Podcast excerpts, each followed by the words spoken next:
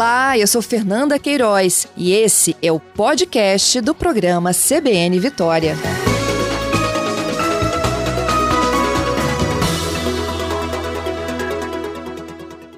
Doutor Henrique, eu não sei se você ouviu o vídeo da Laurinha, que viralizou aqui pelo Brasil, mas existem Laurinhas espalhadas por todos os estados, não é isso? Isso, isso. É, principalmente você uh, observando o desenvolvimento das crianças, né, quando elas começam a engatear, então, uh, e é, ao mesmo tempo você tem a, a, fase oral em que ela leva a mão à boca, frequentemente, é, os dentes estão é, nascendo, né? E aí, na linha de visão dela, o que, que ela encontra pela frente? As tomadas. E aí, com, com os dedos úmidos, ela coloca a, o dedo na tomada, isso vem o que é o choque elétrico, e são lesões graves, com sequelas pro resto da vida.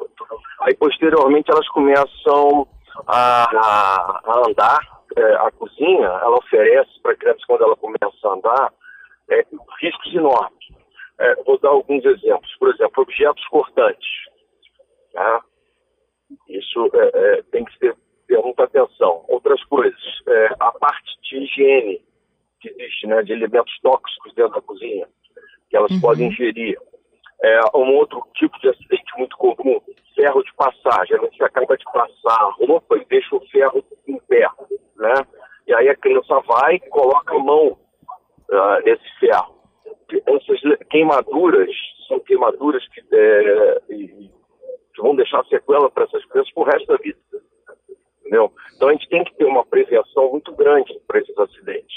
É, eu tenho um dado estatístico que, da, do, SUS, do Ministério da Saúde, é, mostrando que do, no ano de 2019 nós tivemos desses acidentes domésticos em crianças é, que vão até a adolescência, 15 anos, em torno de 18 mil atendimentos na, no SUS, no Brasil. 2019. Em 2020, esse número aumenta para quase 30 mil atendimentos, o que dá 112% de aumento. Isso decorrente da, da quarentena. Sim. Tá, tá me ouvindo bem? Eu estou te ouvindo. As pessoas estão mais em casa, as crianças também, isso potencializa o risco, sem dúvida.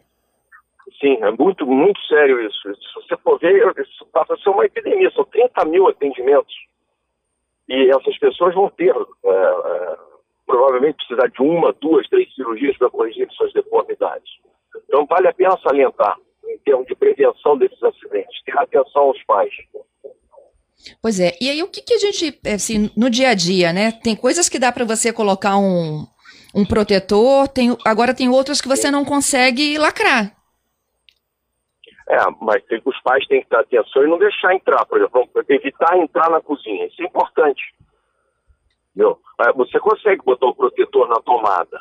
Uhum. Então tem coisas que você tem, é, realmente os pais têm que ficar mais atentos. O uso do álcool gel também é um problema muito sério, porque a gente tem que usar o álcool gel, mas aquilo forma uma película, se você chega perto do fogo, aquilo ali fica uma combustão pequenininha, você nem observa, quando você vê, está com a queimadura importante. Quais foram as principais ocorrências que chegaram para vocês depois desse aumento aí da pandemia, doutor? As lesões são aonde? São lesões, ó, eu, eu tive casos de queimaduras graves, é, principalmente adolescente. Um adolescente chega numa fase, uma, uma faixa etária ali por volta dos 14 anos, essa, é, que ele começa a brincar muito com fogo. Aí brinca com fogueira, fogo de artifícios. Eu, tive é, lesões graves de, de crianças com 50% do corpo queimado. Meu tórax e todo o membro superior. É, outra coisa também que chama atenção, mordida animal. Muito caso de mordida animal. Que é frequente, problema de infecção, porque o orofaringe é muito infectado, é muito contaminado. Então, Mas a mordida de animais domésticos, doutor? Sim, é, cachorro. Cachorro, é mesmo? a, a reatura de campo, é, houve aumento, com certeza esse tipo de, de acidente. E então, também, é, voltando aqui. Pois não, pode complementar. Não, o próprio animal também fica confinado. Há um contato maior, ele também se estressa. Concordo. Isso é. E aí, se, se, eu pudesse pedir aqui para o senhor, olha, para fechar comigo, né? É, existem é. acidentes de diferentes é, faixas etárias, né? Tem aqueles que estão engateando, tem aqueles que já estão andando e tem os, os maiorzinhos aí que já estão mexendo com fogo.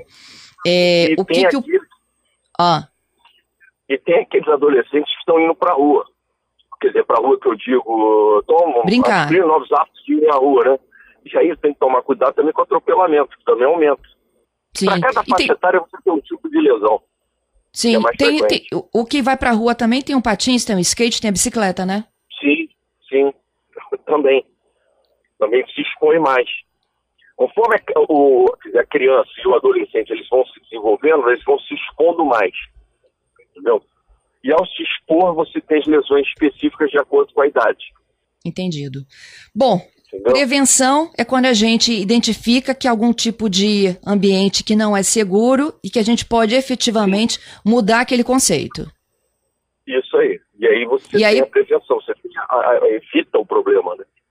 E é para o bem da família inteira, né, doutor? Sim, com certeza.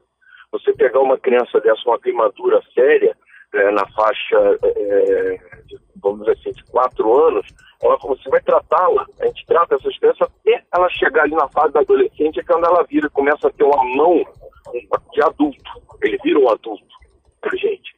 Nesse período todo, você continua tratando dele. São praticamente oito anos, dez anos de tratamento.